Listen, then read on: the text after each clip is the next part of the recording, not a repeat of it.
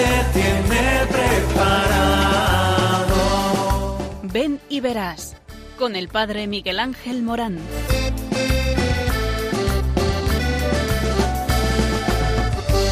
Aunque sean muchas las preguntas y si te surgen tantas dudas, es verdad lo que te canta. Él te conoce desde antes, sabe tu nombre y lo que vives y lo que siempre vas buscando.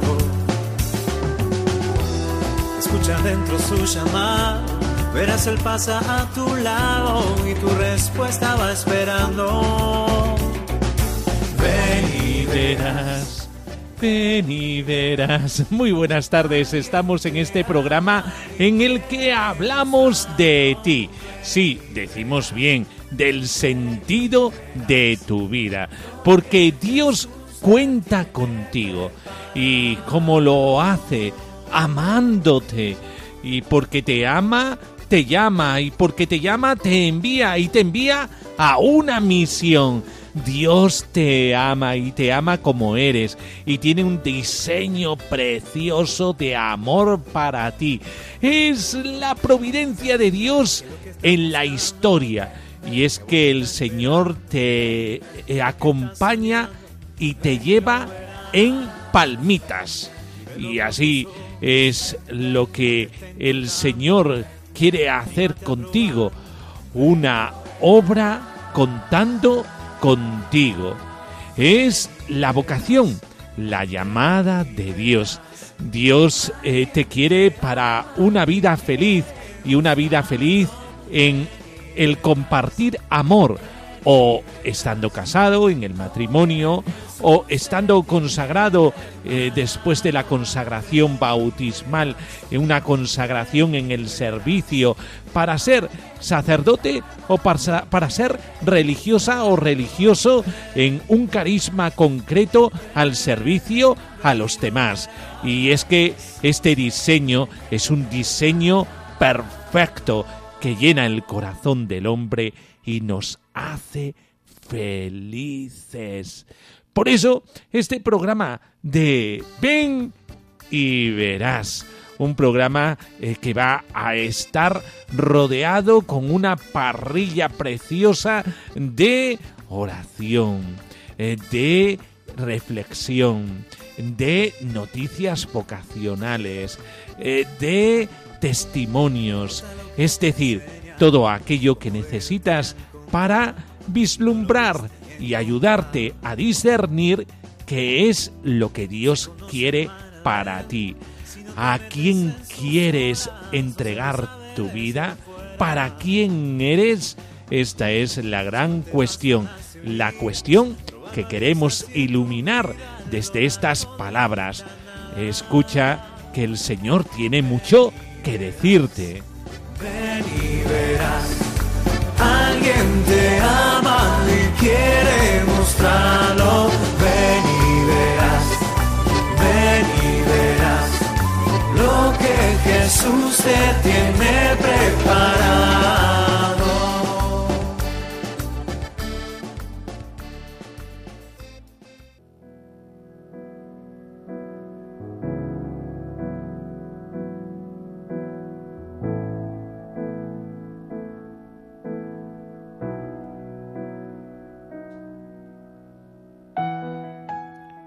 Oh Señor, que guiaste a tu pueblo por el desierto a la tierra prometida. Tú llamaste a los discípulos y caminaste con ellos anunciando el Evangelio y los condujiste a Jerusalén, para que a través de tu pasión y muerte conocieran la gloria de tu resurrección. Ahora que acompañas a tu iglesia peregrina en el mundo, te pedimos que envíes sacerdotes que caminen hoy junto a aquellos que convocas en tu iglesia, que nos fortalezcan y consuelen con la unción del Espíritu Santo, que nos animen e iluminen con la predicación de tu palabra, que nos alimenten y sostengan con la celebración de la Eucaristía y la entrega de su propia vida.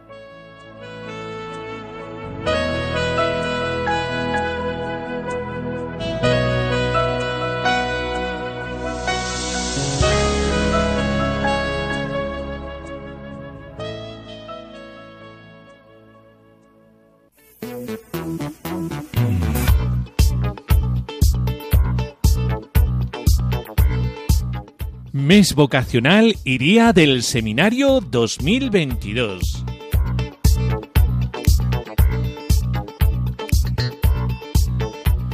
El domingo día 20 de marzo se celebra la jornada del Día del Seminario con el lema Sacerdotes al servicio de una iglesia en camino con motivo de la solemnidad de San José 19 de marzo. Es una ocasión para pedir, dar gracias y mostrar una nuestra cercanía con los seminaristas, sus formadores y las vocaciones sacerdotales.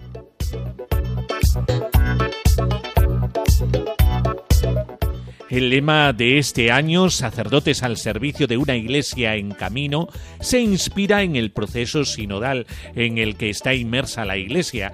Así se explica en la reflexión teológica que se incluye entre los materiales ofrecidos por la Conferencia Episcopal Española y matiza el sínodo universal en el que nos encontramos nos hace a todos ponernos en camino juntos.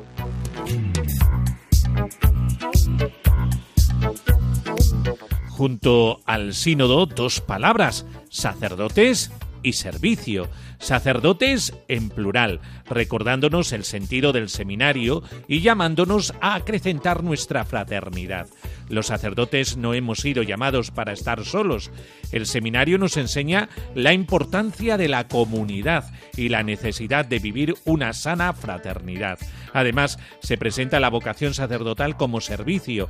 En el seminario, los seminaristas aprenden a vivir el servicio y a servir a los hermanos. Como parte integrante y fundamental de la vocación, los intereses egoístas y el provecho propio han de desterrarse y deben dejar lugar al desarrollo de una vocación recibida para ser entregada. Solo desde la entrega la vocación recibe todo su sentido.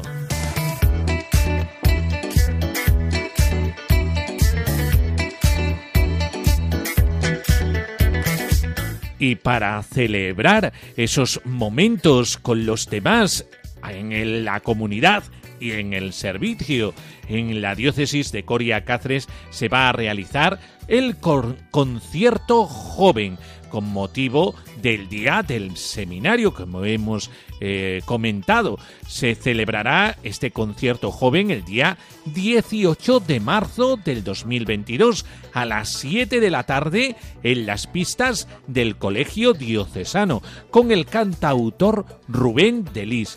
Será una jornada de música, testimonios y convivencia. Por la mañana Rubén Delis visitará todas las aulas del Colegio Diocesano. Por la tarde, a las 7, se llevará a cabo el concierto. Durante el mismo se compartirán testimonios de vida y también todo terminará con un aperitivo. En este aperitivo compartirán los, los platos típicos de eh, Cáceres, eh, tanto eh, la aportación del seminario como la de los amigos del seminario, como la de las AMPAs y padres del colegio, que traerán todos algo para compartir y para vivir momentos de convivencia.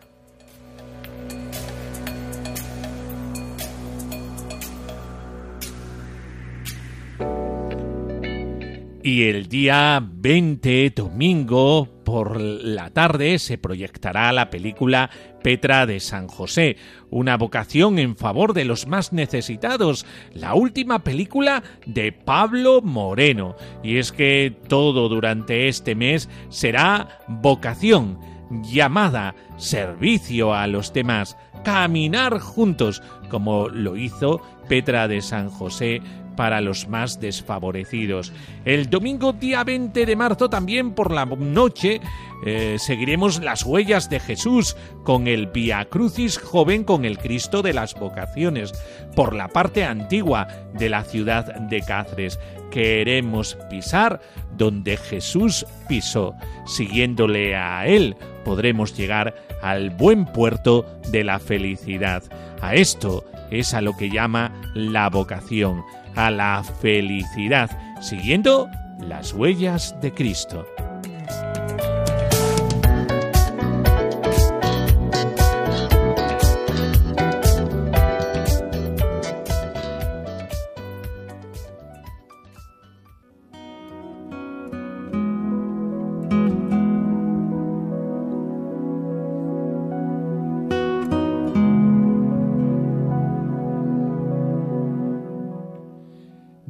Evangelio de San Lucas.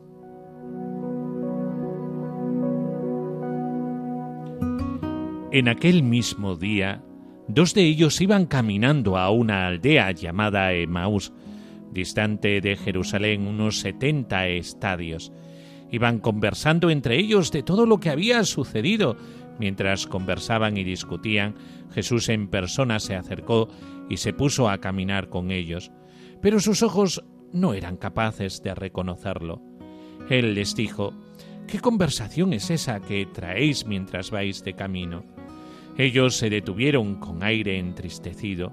Uno de ellos, que se llamaba Cleofás, le respondió, ¿Eres tú el único forastero en Jerusalén que no sabes lo que se ha, ha pasado allí estos días? Él les dijo, ¿qué? Ellos le contestaron, lo de Jesús el Nazareno, que fue un profeta poderoso en obras y palabras, ante Dios y ante todo el pueblo, como lo entregaron los sumos sacerdotes y nuestros jefes para que lo condenaran a muerte, y lo crucificaron. Nosotros esperábamos que él iba a liberar a Israel, pero con todo esto ya estamos en el tercer día desde que esto sucedió. Es verdad que algunas mujeres de nuestro grupo nos han sobresaltado, pues habiendo ido muy de mañana al sepulcro y no habiendo encontrado su cuerpo, vinieron diciendo que incluso habían visto una aparición de ángeles que dicen que está vivo. Algunos de los nuestros fueron también al sepulcro y lo encontraron como habían dicho las mujeres, pero a él no lo vieron. Entonces él les dijo, Qué necios y torpes sois para creer lo que dijeron los profetas. ¿No era necesario que el Mesías padeciera esto y entrara así en su gloria? Y comenzando por Moisés y siguiendo por todos los profetas, les explicó lo que se refería a él en todas las escrituras. Llegaron cerca de la aldea donde iban, y él simuló que iba a seguir caminando, pero ellos lo apremaron diciendo, Quédate con nosotros, porque atardece y el día va de caída. Y entró para quedarse con ellos. Sentó a la mesa con ellos, tomó el pan, pronunció la bendición, lo partió y se lo iba dando. A ellos se le abrieron los ojos y lo reconocieron.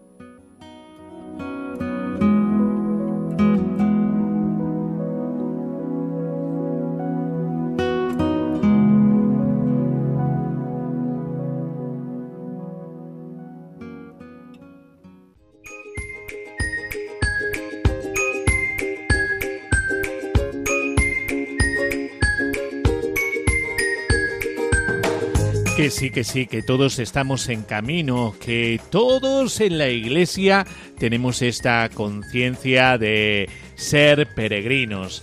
Y en este año santo compostelano y aún en pandemia, una invitación a peregrinar resuena en el corazón de muchos buscadores, caminantes, almas inquietas que anhelan el encuentro, salen de su zona de confort y se ponen en marcha con un deseo en el corazón, aquel que bulle siempre a veces ruidoso y a veces silencioso, suave o vertiginoso, pero que inclina el corazón a buscar la felicidad. De esto hablamos en este programa, buscar la felicidad. ¿Dónde se halla? ¿Dónde está? Causas justas llaman a la puerta de nuestra conciencia. La cuestión ecológica, una sociedad muy individualista, injusticias a nivel laboral, desigualdades económicas, formas de exclusión social. Si miramos la vida de los discípulos tras el aparente fracaso de Jesús en la cruz, algo de esto también les pasó. Se desorientaron, se encerraron por mil miedos, se quedaron sin referencias ni finalidades, sin fuerza para caminar sin saber hacia dónde. Es una tentación muy humana quedarse parado, incluso bajo la excusa de tomar una decisión. Pero no nos engañemos. No decidir es decidir. decidieron seguir paralizados por sus miedos y las consecuencias que ellos les traían. Sin embargo, Dios siempre abre horizontes, propone preguntas que rompen nuestros miedos y nos hacen salir de nuestros callejones sin salida, pese a que estemos cómodamente instalados en nuestros pequeños mundos con sus incertidumbres, Dios se empeña en hacernos salir, ofreciendo nuevas metas y destinos. Por eso, ¿cuál es el deseo de tu corazón? Amado oyente, ¿qué inquietudes hay a las puertas de tu vida? ¿Qué es lo que te permite caminar o te paraliza? ¿En qué momento de tu caminar reconoces al Señor actuando en tu vida, alejando los miedos y animándote a seguir sus pasos? Todos estamos llamados a caminar. Es la sinodalidad a la que estamos llamados como iglesia. Es este camino de caminar juntos detrás de unas huellas, las huellas trazadas por Jesús. Él nos enseña dónde está la verdadera eh, felicidad y dónde está en el compartir con los otros, en sanar y curar las heridas, en tener gestos abiertos a los demás, el dar la vida y entregarla en una cruz, el resucitar por todos nosotros y restaurar el diseño que tenía Dios desde el principio. ¿Qué te mueve a ti a caminar, a peregrinar? podríamos pensar que es un camino únicamente personal, una ruta para el encuentro con uno mismo, hacer introspección, revisar la vida, pedir perdón y reconciliarnos. Sin embargo, aunque todo eso esté bien y sea parte del camino, el encuentro con los otros peregrinos mueve la vida. Cuando nos encontramos con el rostro de una persona que nos reclama, se activan más resortes en nosotros para ayudarle que si nos diesen mil razones para hacerlo. Ante las razones siempre se pueden poner otras, en forma de excusas. Ante el rostro de una persona, no. So pena de apartar la mirada. Sin embargo, sabemos que ese no es el camino que nos hace felices porque nos encontraremos cómodos pero solos. El camino de nuestro destino, de nuestra vocación, de nuestro peregrinaje vital pasa inevitablemente junto a otros, pasa inevitablemente por hacerlo con otros. Este encuentro con aquellos que están en el camino nos mueve, motiva, da razones, la respuesta es hacia el servicio, hacia la gratuidad, hacia el don de dar la propia vida. De esta vivencia tan humana se sirvió el Señor resucitado. Los primeros testigos de la resurrección no dieron muchos motivos de su encuentro, simplemente dieron testimonio y no los creyeron. Solo el encuentro con el resucitado movilizó a los temerosos discípulos. Fue el Señor quien se mostró, quien, antes de que le vieran, se fijó en sus discípulos. La mirada del Señor, llena de vida, amorosa, fuerte, ilumina la mirada de los discípulos en el camino para verle, para reconocerle, y los mueve a iniciar nuevas sendas que respondan a esa llamada que desde el principio ha esperado sus respuestas generosas. Por eso, tienes memoria en tu corazón de cuando percibiste que el Señor puso sus ojos en ti y depositó en tu corazón el amor que mueve tu existencia. ¿Qué personas en tu vida te han mirado de forma que te han hecho vencer miedos, salir de tu mundo para peregrinar por el camino del seguimiento de Jesucristo, como los discípulos de Maús, no caminamos solos. No es un camino individualista, sino uno que nos pone en la misma ruta de otros hermanos. Caminamos junto a Él y junto a los que Él ha llamado. Otros discípulos con los que compartimos una misma misión y que nos ayudan a discernir el querer de Dios sobre cada uno Otra particularidad del camino es que no lo elegimos, sino que lo aceptamos. Es un regalo, un don del Espíritu. Los discípulos de Maús, sin saberlo, estaban depositando sus vivencias, miedos, dudas, inquietudes en las manos del Espíritu del resucitado, que había querido recorrer el camino junto a ellos. El relato de los discípulos de Maús nos describe la experiencia vivida por los dos seguidores de Jesús mientras caminan desde Jerusalén hacia la pequeña aldea de Maús, a ocho kilómetros de distancia de la capital. El narrador lo hace con tal maestría que nos ayuda a reavivar también hoy nuestra fe en Cristo resucitado. Dos discípulos de Jesús se alejan de Jerusalén abandonando el grupo de seguidores que se ha ido formando en torno a él. Muerto Jesús, el grupo se va deshaciendo. Sin él no tiene sentido seguir reunidos. El sueño se ha desvanecido. Al morir Jesús, muere también la esperanza que había despertado en sus corazones. Por eso, ¿no está esto ocurriendo algo en ti, en tu comunidad? ¿No estamos dejando morir la fe en Jesús? Sin embargo, estos discípulos siguen hablando de Jesús, no lo pueden olvidar, comentan lo sucedido, tratan de buscarle algún sentido a lo que han vivido junto a Él, Mientras conversan, Jesús se acerca y se pone a caminar con ellos. Es el primer gesto del resucitado. Los discípulos no son capaces de reconocerlo, pero Jesús ya está presente caminando junto a ellos. ¿No camina hoy Jesús veladamente junto a tantos creyentes que abandonan la iglesia, pero lo siguen recordando? Jesús se acerca cuando los discípulos lo recuerdan y hablan de él se hace presente allí donde se comenta su Evangelio, donde hay interés por su mensaje, donde se conversa sobre su estilo de vida y su proyecto. Miremos nuestra vida. ¿No está Jesús tan ausente entre nosotros porque hablamos poco de Él? Qué bueno sería hablar de Jesús. Jesús es cercano y dialogante. Jesús está interesado en conversar con nosotros, de llevar una conversación. ¿Qué conversación es esa que traéis mientras vais de camino? No se impone revelándoles su identidad. Les pide que sigan contando su experiencia. Conversando con Él, irán descubriendo su ceguera. Se les abrirán los ojos cuando, guiados por su palabra, hagan un recorrido interior. Es así.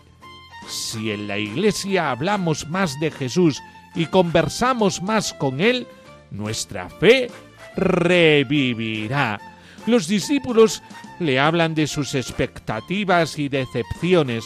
Jesús los ayuda a ahondar en la identidad del Mesías crucificado. El corazón de los discípulos comienza a arder siente necesidad de que aquel desconocido se quede con ellos. Al celebrar la cena eucarística, se les abren los ojos y lo reconocen. Jesús está con ellos. Los cristianos hemos de recordar más a Jesús, citar sus palabras, comentar su estilo de vida, ahondar en su proyecto.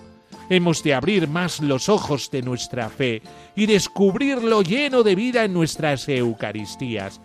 Nadie ha de estar más presente. Jesús camina junto a nosotros.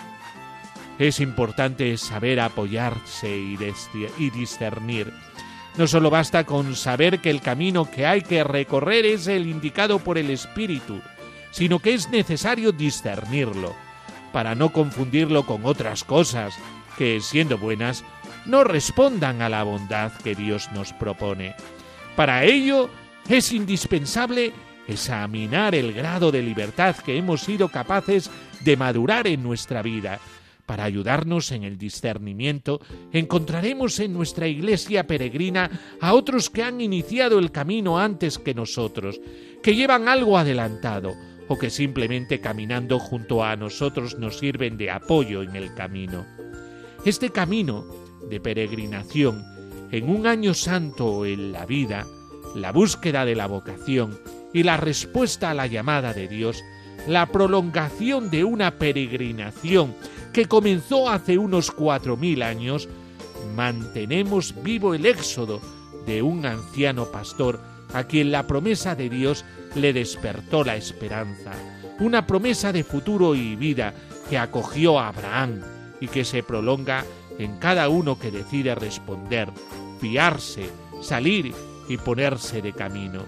Al peregrinar, reconocéis que sois mucho más que individuos con sentimientos religiosos.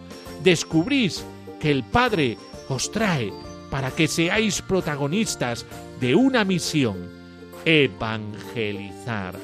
Por eso, amado oyente, ¿has encontrado en tu camino algún sacerdote que te ayudara a descubrir tu vocación y con el que pudieras ir compartiendo las reflexiones de tu discernimiento? Qué importante hablar un poquito más de Cristo. Qué importante el que el estilo de Jesús esté presente en nuestra vida, que esto sepamos que no lo, no lo vivimos solamente nosotros, caminamos con otros, con una comunidad que quiere vivir la vida de fe, que quiere sensibilizarse ante los preferidos del reino, los más pobres, los desfavorecidos, los olvidados de esta sociedad, los sufrientes. Qué importante el que disciernas dónde está tu sitio ahí, porque si lo descubres, encontrarás el lugar concreto en el que abunde la felicidad para ti. Por eso, no pierdas tiempo. Jesús sigue estando contigo. Él te quiere vivo cómo sentirse vivo compartiendo la vida con los demás. Compártela y entonces la encontrarás. Te sentirás realmente vivo.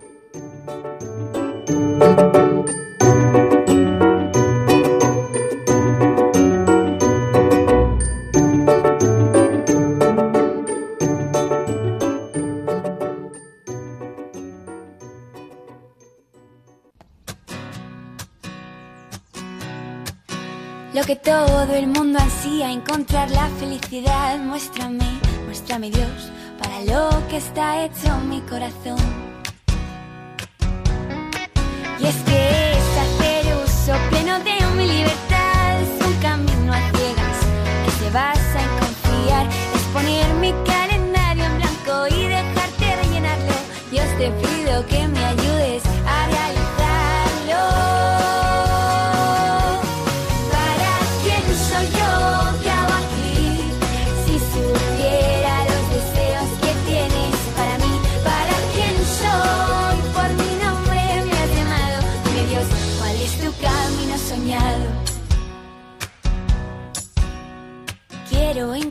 mi vocación, el molde perfecto de mi corazón, estar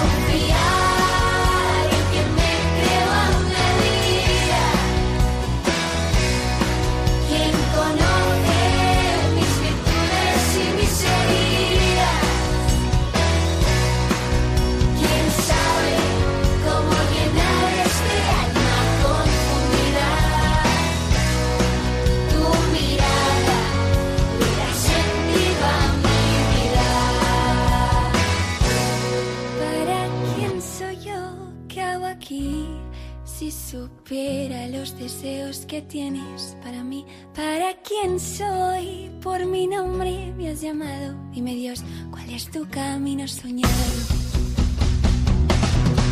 ¿Para quién soy yo que aquí? Si supiera los deseos que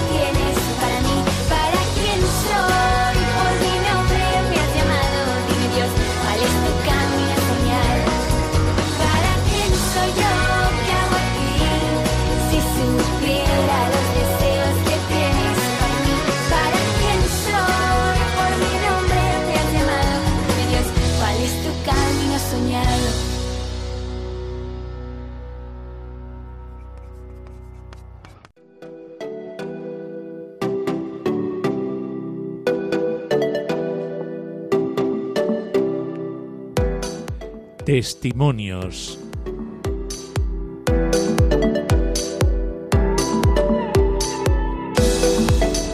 Desde el Seminario Menor de la Diócesis de Coria Cáceres.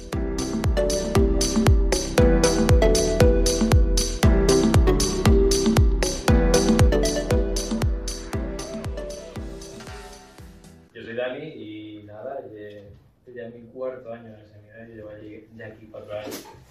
Y pues en mí, bueno, yo siempre iba a la parroquia de pequeño, ¿no? Y demás.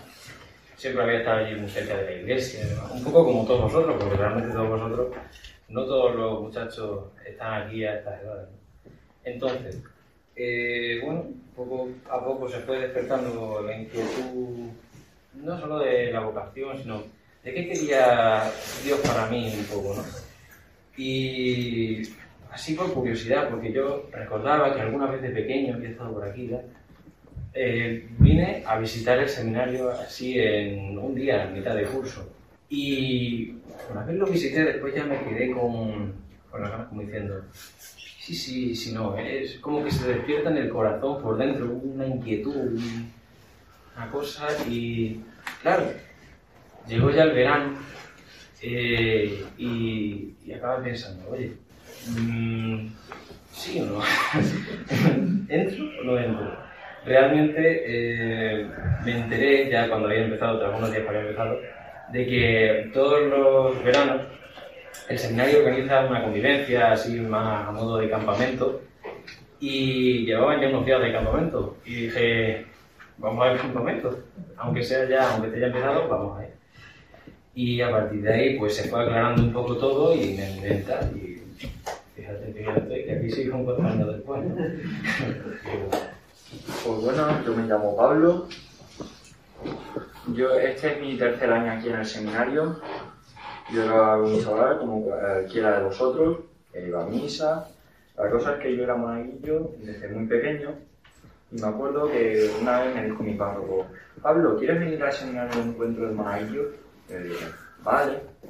Yo en principio cuando vine me creía que solo aquí solo se rezaba y todo eso, pero me, eh, di cuenta de que aquí, solo, eh, aquí se hacen muchas actividades, muy más, eh.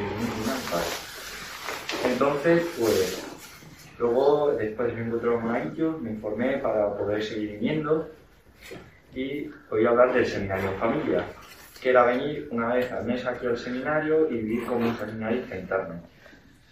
Después sentí esa inquietud vocacional de cambiar mi vida, de encontrarme más con Jesús y decidí al siguiente año entrar en el seminario y, y aquí sigo. Bueno, pues yo me llamo Pablo, soy hermano de Dani, como he dicho antes, y yo también llevo tres años aquí en el seminario. Eh, soy seminarista desde que entré en segundo de la ESO.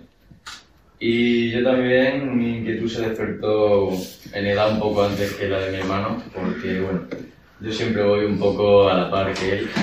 Y fui al campamento con él, al campamento que os he hablado de verano, y también yo ahí sentí una inquietud, ¿no? Era divertido los días que se pasaban allí, interesante.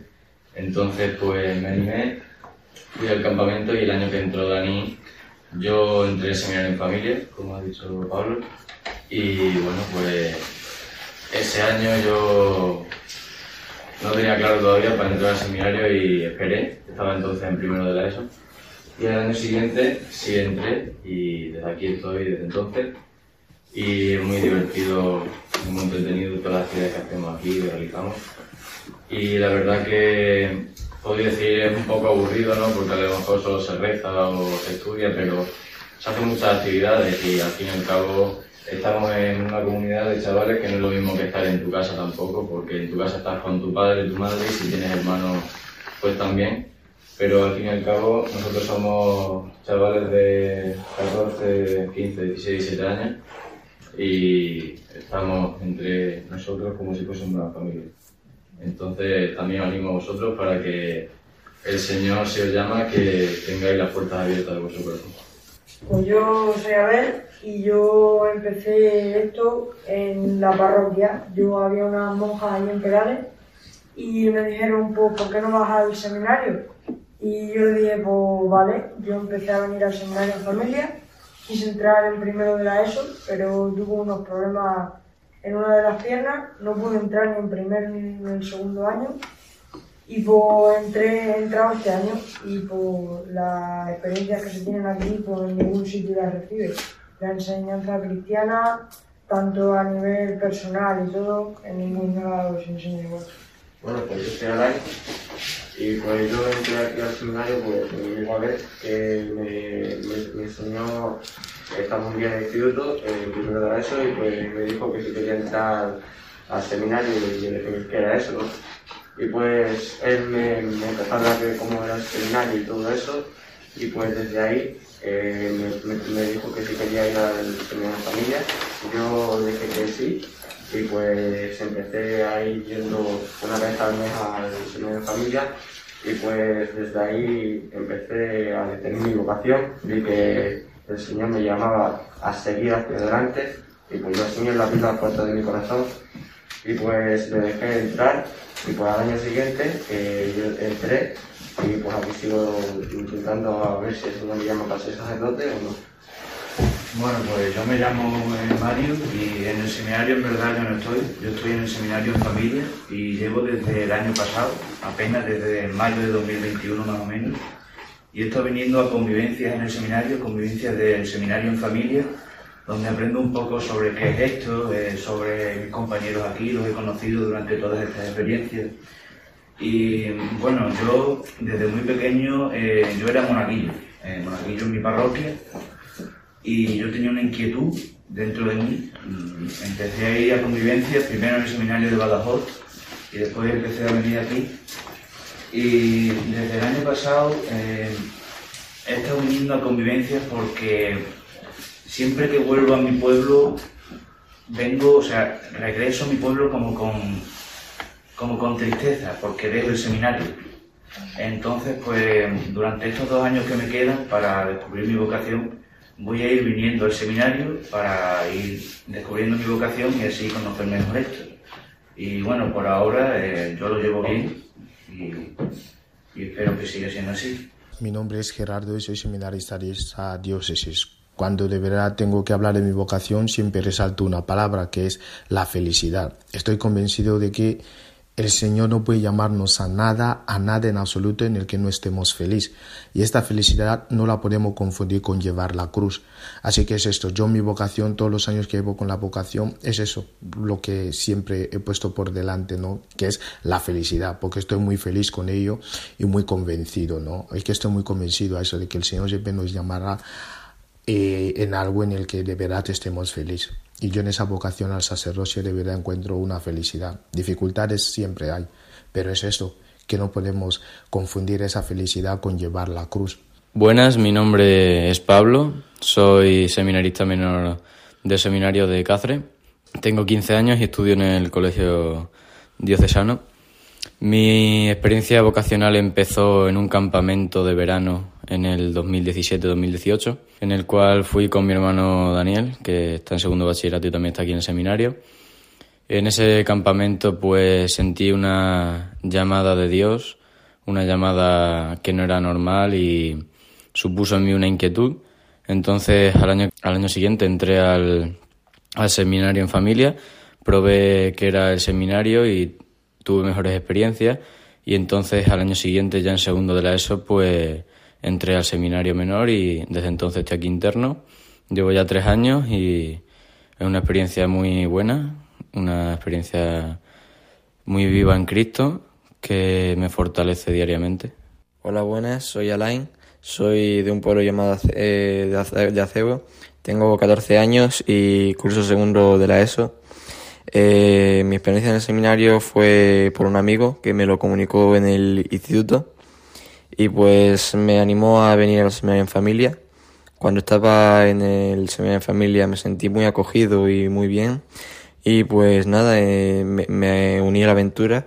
Eh, este es mi segundo año, estoy muy contento y pues animo a, toda la gente que quiera a venir. Llevo siete años de monaguillo, sigo siendo y sigo siendo monaguillo.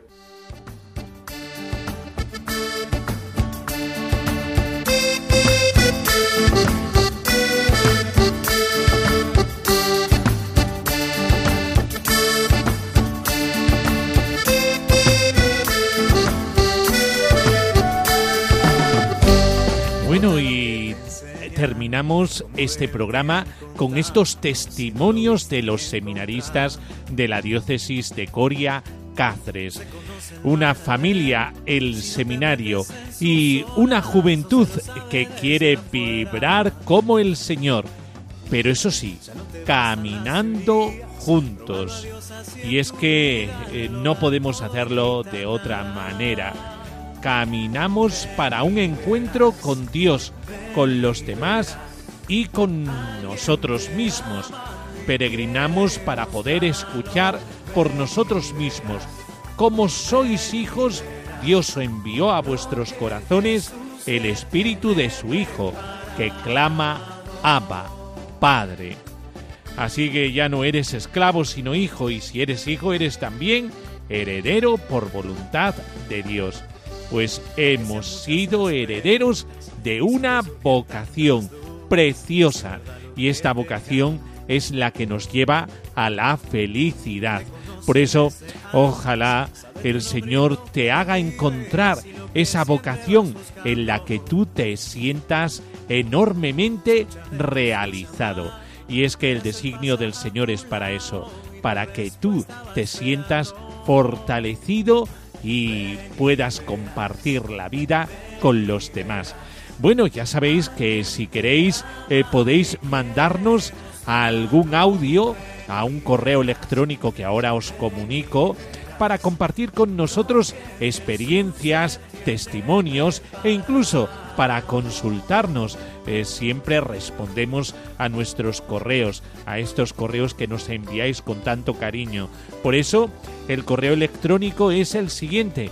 Ven y verás uno en número arroba radiomaria.es ven y verás uno arroba radiomaria.es y ahí podríamos interactuar eh, con vosotros porque formamos esta familia de Radio María y tú eres muy importante.